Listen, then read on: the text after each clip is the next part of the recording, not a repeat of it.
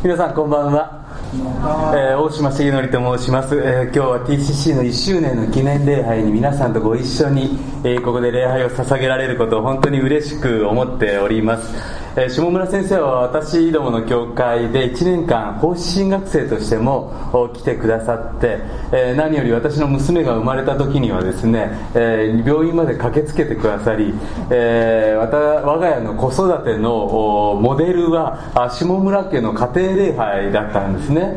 でそこでですねお父さんのために祈ってくれとか言いながらあ東京に出てきても関西弁が抜けない、えこの下村先生が東京都心ミニストリーをですね始めてくださったことを、えー、僕は本当に嬉しく思いですね心からの1周年の礼拝のお祝いを申し上げたいと思っております。さてご一緒に先ほど開きました聖書の箇所からあ御言葉に聞いていきたいと思いますが一節を見ますとイエス・キリストの周りにいたのは酒税人罪人たちだったと記されています。今日初めて教会にいらっしゃったという方もおられるかと思いますが教会っていうのは何か真面目なねちゃんとした人たちが集まっているんじゃないかと思われるかもしれませんがイエス・キリストの周りには罪人と呼ばれる人たちがうわっと集まっていたわけです。実は下村先生も優しそうに見えますけれども結構な人なんですよね。あの灘の下村っていうとですね結構やらかしてきたんあこれは言っちゃいけないですかね。同級生もあ同級生もいらっしゃる。ね合気道を今もやってらっしゃってですねなかなかの悪さをしてこられたとは聞いているんですがイエス・キリストの周りにもそういう人たちがわっと集まっていたわけですね。イエス様の話はめちゃくちゃ面白かったんだろうと思いますまあ、こういう礼拝に来てですねあの眠くなるとなかなかきついわけですね。あの、まあ、私どうしても眠くなる方にはどうぞお眠りくださいっていうことをよく言うんですね。ただあのいびきだけ書かないでいただきたいと。あのいびきを書くと隣の人が起きるっていう。あそんなに滑んなかったらよかったですけど。もしかしそんなイエス・キリストの周りに罪人がわっと集まっているのを見るとパリサイ人立法学者という真面目に聖書を読んでいた人たちが文句を言ったんですね。なんだイエスという。彼は神のことを語りながら罪人と一緒にご飯食べてるじゃないかと。神様っていうのは俺らのように真面目に聖書を読んで聖書に従っている奴らのことを祝福するんだと。イエスは神のことを語りながら全然神のことなど分かっていないそう思ったわけです。そしてつぶやいた。するとイエス様が話をされたのが4節から6節まで。あなた方のうちの誰かが羊を100匹持っていてそのうちの1匹をなくしたらその人は99匹を野原に残していなくなった1匹を見つけるまで探し歩かないだろうか。100匹の羊を持った羊飼いがいましたよ。その羊飼いが羊を集めて家に帰ろうとした。そして羊を1匹1匹点検しながら1匹足りないことに気がついたわけです。先ほど羊のね絵本の紹介がありました。私もですねオーストラリアに留学した時にですねオーストラリアっていうのは結構本気の羊飼いがちゃんといるんですね。まあ、なかなか日本にいるとですね羊飼いの仕事あ今日あ僕の仕事羊飼いっていう人なかなか今日バイト羊飼いとかね あんまりありませんけれども本当に羊飼いをやってる友達に出会った友達になったんですよ。そしたら羊は本当に人間に似てるっていうんですね。でそれは3つの特徴があると言います。羊の特徴の1つ目それは遠くから見てると白くて綺麗だけれども近寄ると汚くて臭いっていうのが1つ目。で2つ目何か？すぐ人の、ま、羊の真似をして失敗する。目の前にですね丸太とかがあるとですよえーとか言いながら羊がぴょんと飛ぶわけですね。で後ろの羊もえ今飛ぶの？とか言ってぴょんと飛ぶと丸太にガンと当たる。で3つ目の羊の特徴は本当は臆病のくせに強がる。で羊飼いっていうのは牧羊犬犬を飼ってるわけですね。犬がワンって吠えるとですね羊たちが「えー」とか言って走り始めるわけです。でも最後まで走らずに途中で止まって一回振り返って「う」って言うっていう。んですそんなにビビってませんけどっていう顔をするっていうんですね。まあ、こんな話を聞くとなんだか自分に似てるなと思うわけです。そんな羊が一匹逃げ出しました。良い羊飼いっていうのは羊に名前を付けているわけです。ですからどの羊がいなくなったのかすぐに気がついたんですね。ああ秋谷だと。あ塩村先生の名前ですけどあいつ学生時代からすぐおらんくなんねんとこの時この羊飼いはしょうがないな。他からもう一匹買ってくるか諦めようと羊飼いは考えなかったというんです。この羊は100分の1だと諦めることなどできなかったんです。そのうちの1匹をなくしたらその人は99匹を野原に残してまでもいなくなった1匹を見つけるまで探し歩かないだろうか。いなくなった1匹の羊。この羊は羊飼いにとって大切な大切な存在だったんです。いなくなったということはこれは見失った迷い出したという意味です。私イスラエルに行ったことあるんですけれどもイスラエルっていうのは荒地と荒野の国なんですね。まあ、私たち羊飼いって聞くと何かあのアルプスの少女ハイジのねイメージがあってなんかペーター・ハイジみたいなですね。そんな綺麗な羊のイメージが、まあ、あれの話をすると先生あれはヤギですってよく後で言われますが。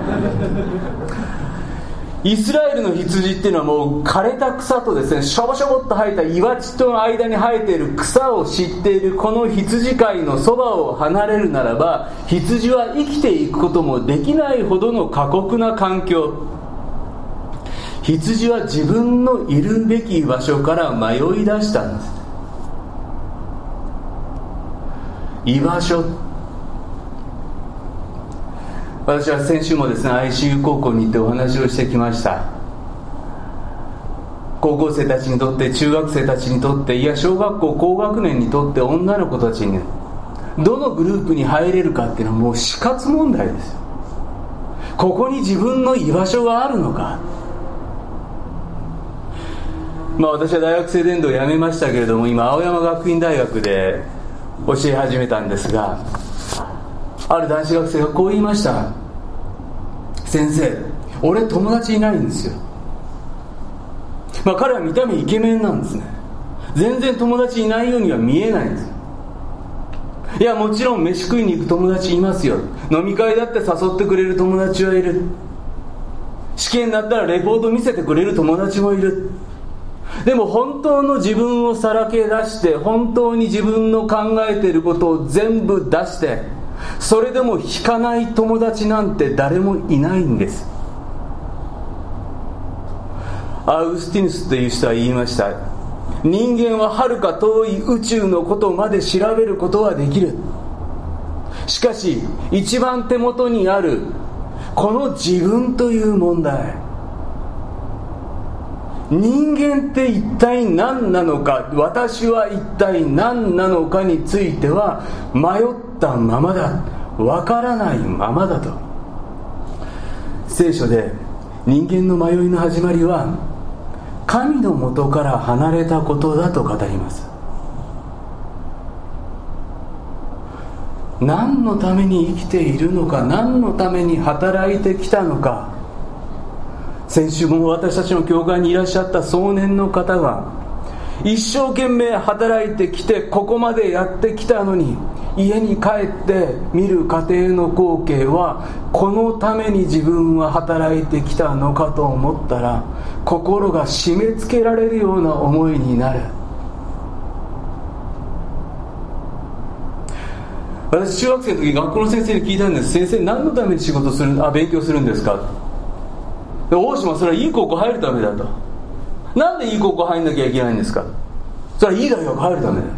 えなんでいい大学入んなきゃいけないんですか？まあそれはいい人と結婚するためだよ。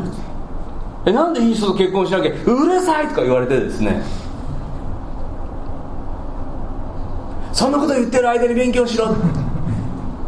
僕ずるいと思うんですよ。いいって何ですか本当に。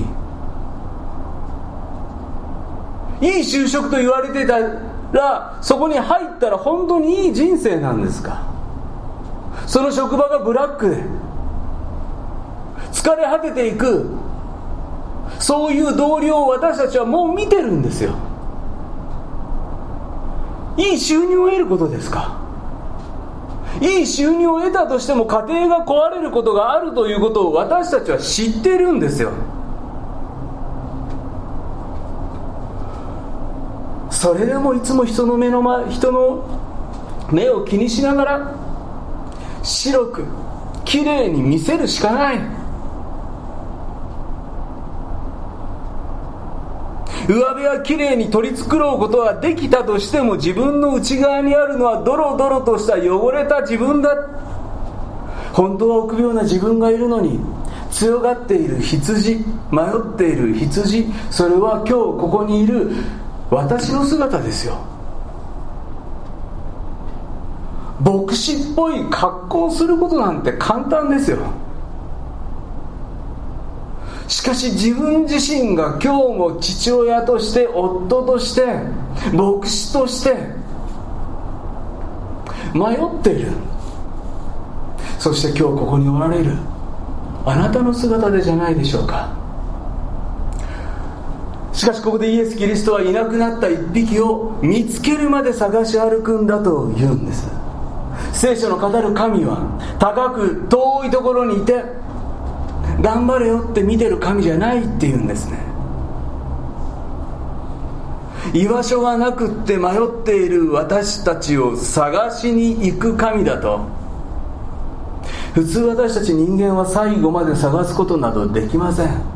皆さんが自分の職場の友人にもう死にたいんだよねって相談されてその悩みに最後の最後まで付き合えるでしょうか。どっかで私たちは私にだって家庭があるし私にだって仕事があるし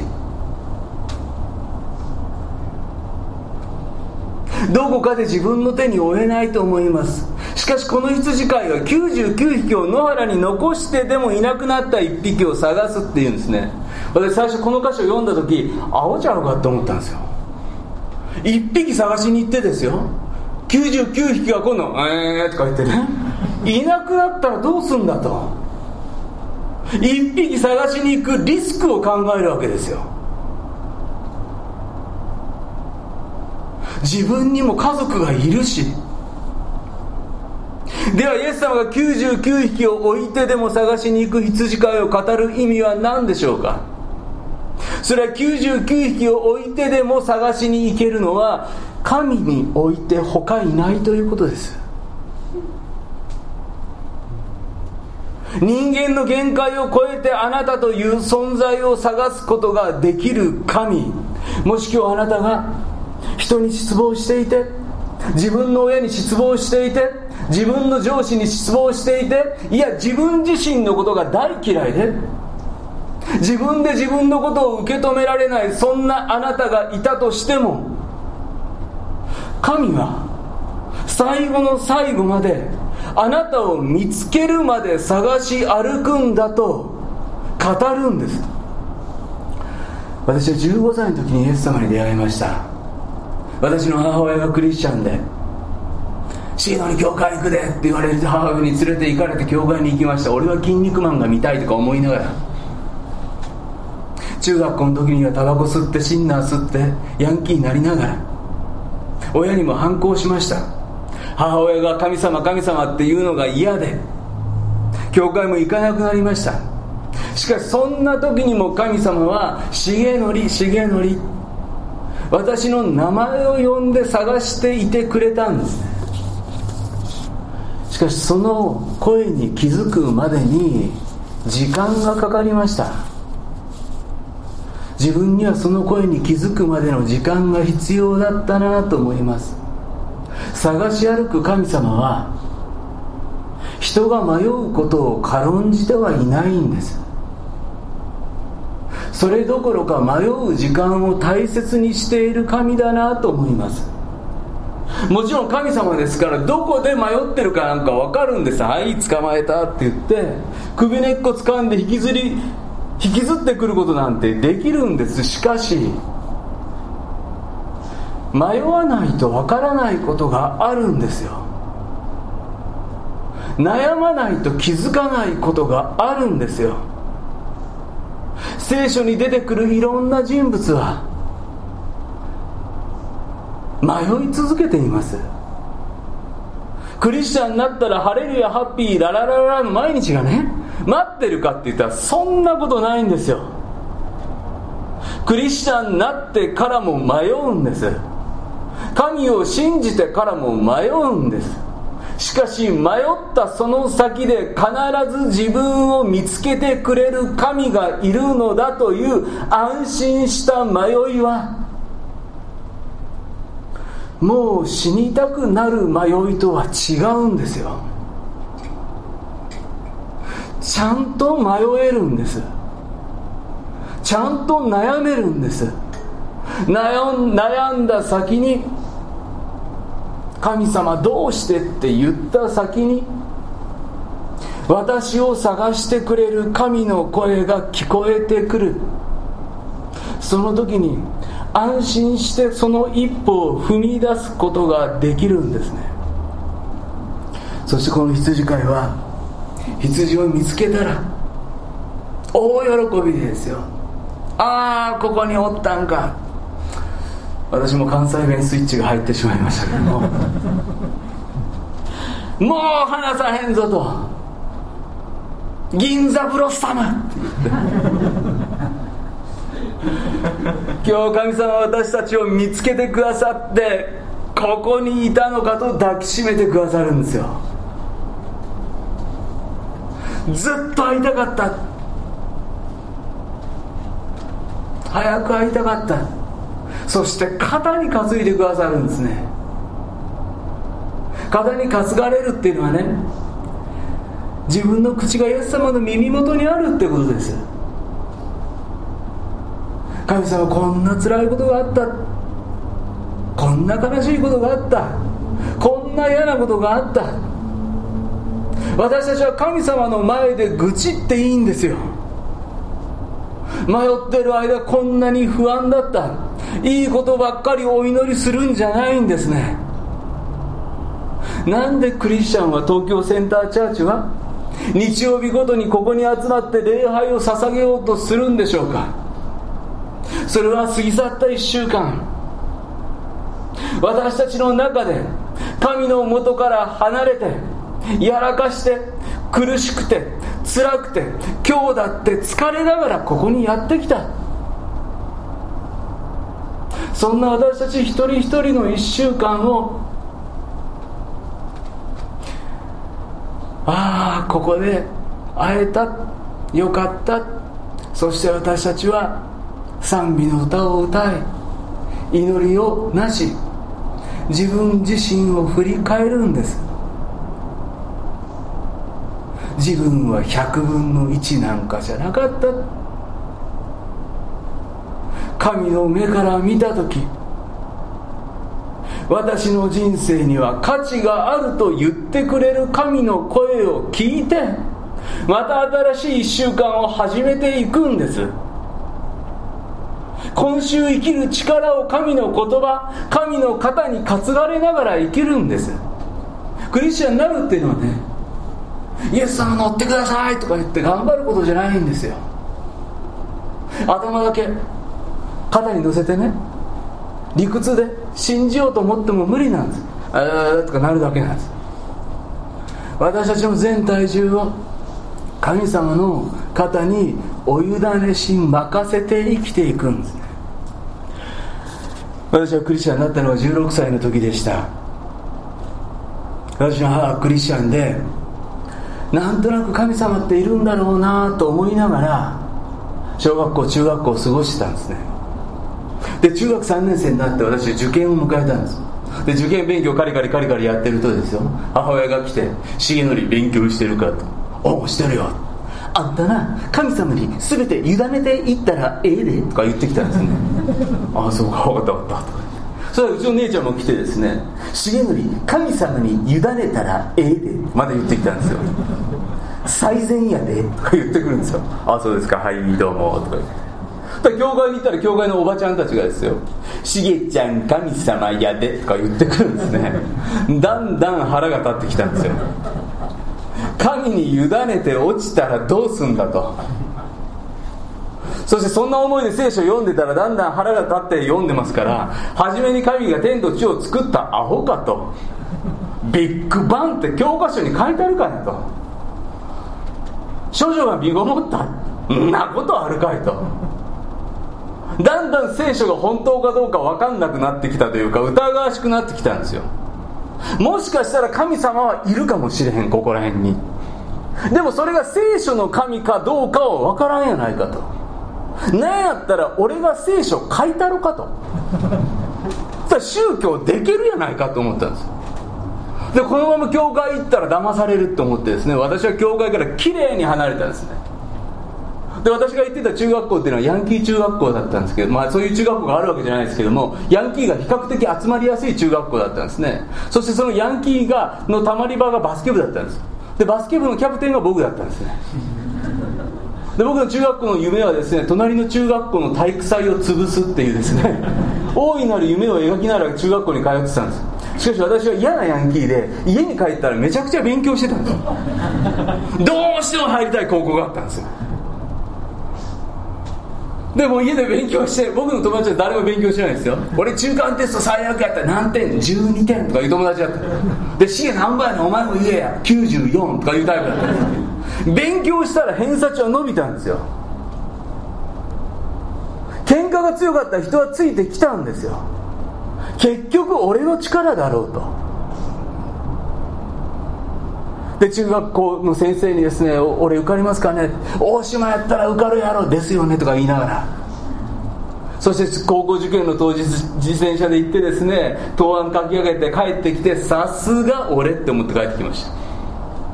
そしてその日の夜受験の回答速報があって自分で自己採点してたらですねとてつもないミスをしてることに気がついたんです落ちたと思いました。もう部屋の電気消してベッドの上で体育座りですよ。BGM は尾崎豊。15の夜とか言いながら。次の日の朝私の机の上に一通の手紙が置いてありました。その手紙は母親からの手紙で変な手紙で母の言葉は一切書いてなくって聖書の言葉だけが書いてあったんです。一番最初に「義人はいない一人もいない」って書いてあったんです。なとか思いながら。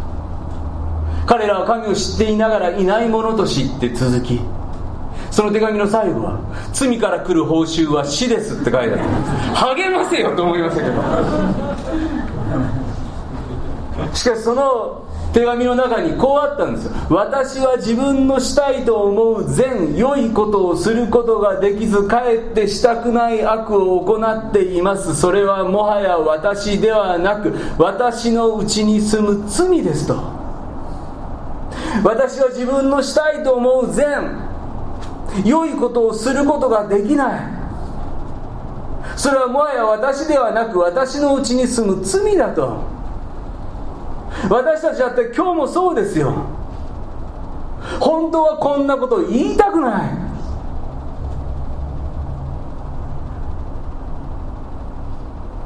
でも言ってしまうあなたがいるでしょう。本当は愛にあふれた言葉を言いたい。伝わらないお前が悪いんだと。そうやって見下し見さ裁き自分でこうありたいと思う自分が自分でしたいと思う善を行えないあなたがかえって悪を行っているそれが罪だと。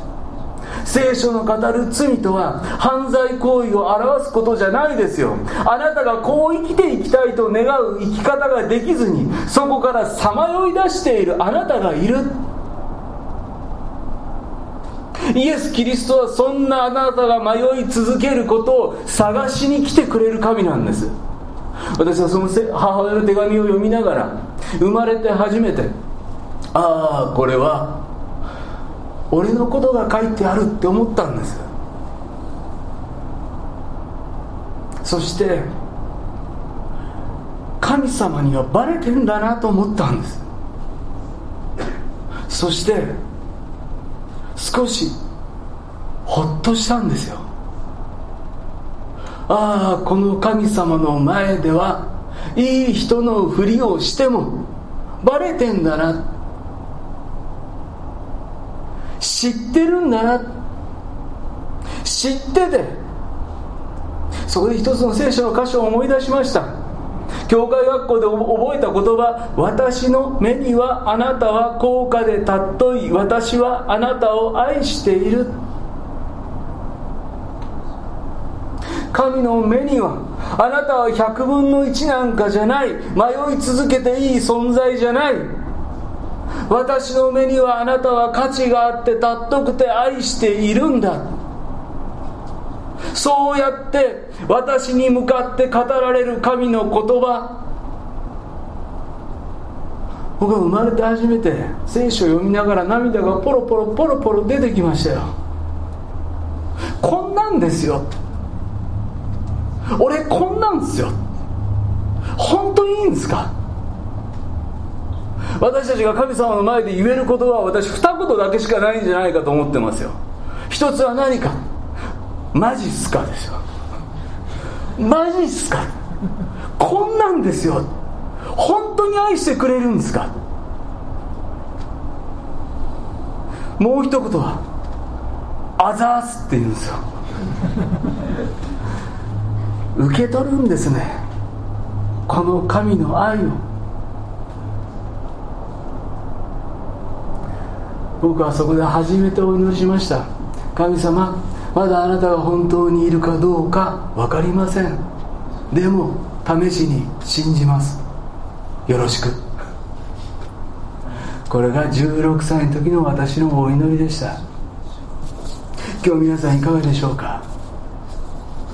あなたは自分の思い通りに願った通りに生きているでしょうか？いい人のふりができるでしょう。いいことだって言えるでしょう。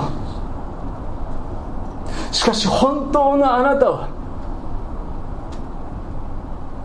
あなた自身が一番よくご存知でしょう。そしてそのままでいてほしくないと願われる神がこの東京センターチャーチをこの銀座で始めたいと願われたんです。この東京都心においてさまよっている羊たちがいることを神はご存知でここであなたという存在をあなたの友人を自分ではどうしようも最後まで付き合えないその友人を神だけはあなたの友をあなたの家族をあなたの子供を見つけてああここにいたのかと。抱きしめてくれる存在が神がこの東京センターチャーチを建てられた始められたんです。今日あなたを呼ぶキリストの声が聞こえるでしょうか。あなたの名前を呼んでずっとずっと探してたよ。大切だと抱きしめてくれるこの神の声に神の招きに応答していただきたい。イエス様の胸元に飛び込んできていただきたいと思います。お祈りいたしましょう。初めて祈るという方もいらっしゃるかもしれません。一緒に目を閉じてくださって祈りに合わせていただけたらと思います。主イエス・キリストの父なる神よ。あなたの皆をあがめて心から賛美をいたします。神様あなたは私たち一人一人の名前を呼んでくださって今夜ここで銀座ブロッサムでああ会えたと。あなたについに会えたと喜んで立ち上がって迎えてくださるイエス様が今目には見えなくとも私たちの目の前に立っていてください。お一人お一人の人生で疲れ果て汚れ果て神から離れ逃げてきた私たちを今抱きしめてくださっていることをありがとうございます。どうぞ今しばらくピアノを弾いていただいて私たちご自分の言葉でお祈りする時を持っていただきたいと思います。祈ったことなどないという方は神様あなたはいるんですかとそう問いかけていただきたいと思います。あるいは誰かのことをずっと考えながらこの説教を聞いてきた人はその大切な家族のために生きることに疲れてしまったその家族のためにお祈りしてあげてほしいと思います。あるいは自分が神を信じたくても信じることができなかったそんな自分がいるならば今日あなたを信じますと祈るそんなひとときをお持ちいただきたいと思います。しばらく目を閉じ心の中で神様を呼びかけてください。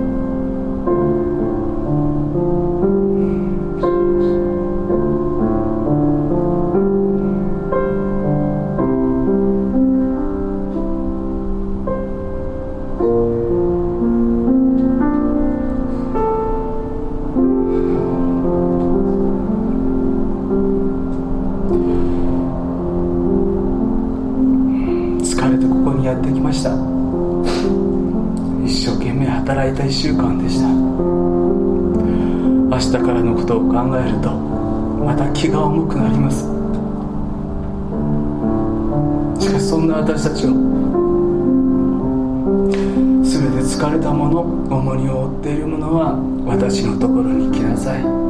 私があなたを休ませてあげよう。この東京のど真ん中に私たちが休める場所。私たちに今心に不思議な平安を与えてくださる神が。今私たちを捕まえ抱きしめ生きる意味を与え誰かを愛する力を与え祈る祈りを静まる時を与えてくださった神よお一人お一人が祈られた祈りに今あなたが立ち上がり今週という1週間をどこにいてもあなたが共にいて祝福してください。祈り願われた全てにあなたが答えてください。そしてあああの時祈った祈りの答えがこれかとこの1週間の中で分かる出会いを与えてください。そして次過ぎ去った1週間を振り返りながら来週私たちが今一度ここに集まりあなたの皆を褒めたたえ感謝の祈りを捧げに来ることができますように。東京センターチャーチを祝福してください。下村先生ご夫妻を。メンバーを祝福にあふれあなたの恵みにあふれた歩みをなすことができるようにこの教会をまた次の1年さらに10年20年イエス様あなたが再び来られるその日に至るまで祝福にあふれた教会としてくださいますように。迷った羊がここでいつも見つかる教会となりますように。イエス・キリストの皆によってお祈りをいたします。Amen.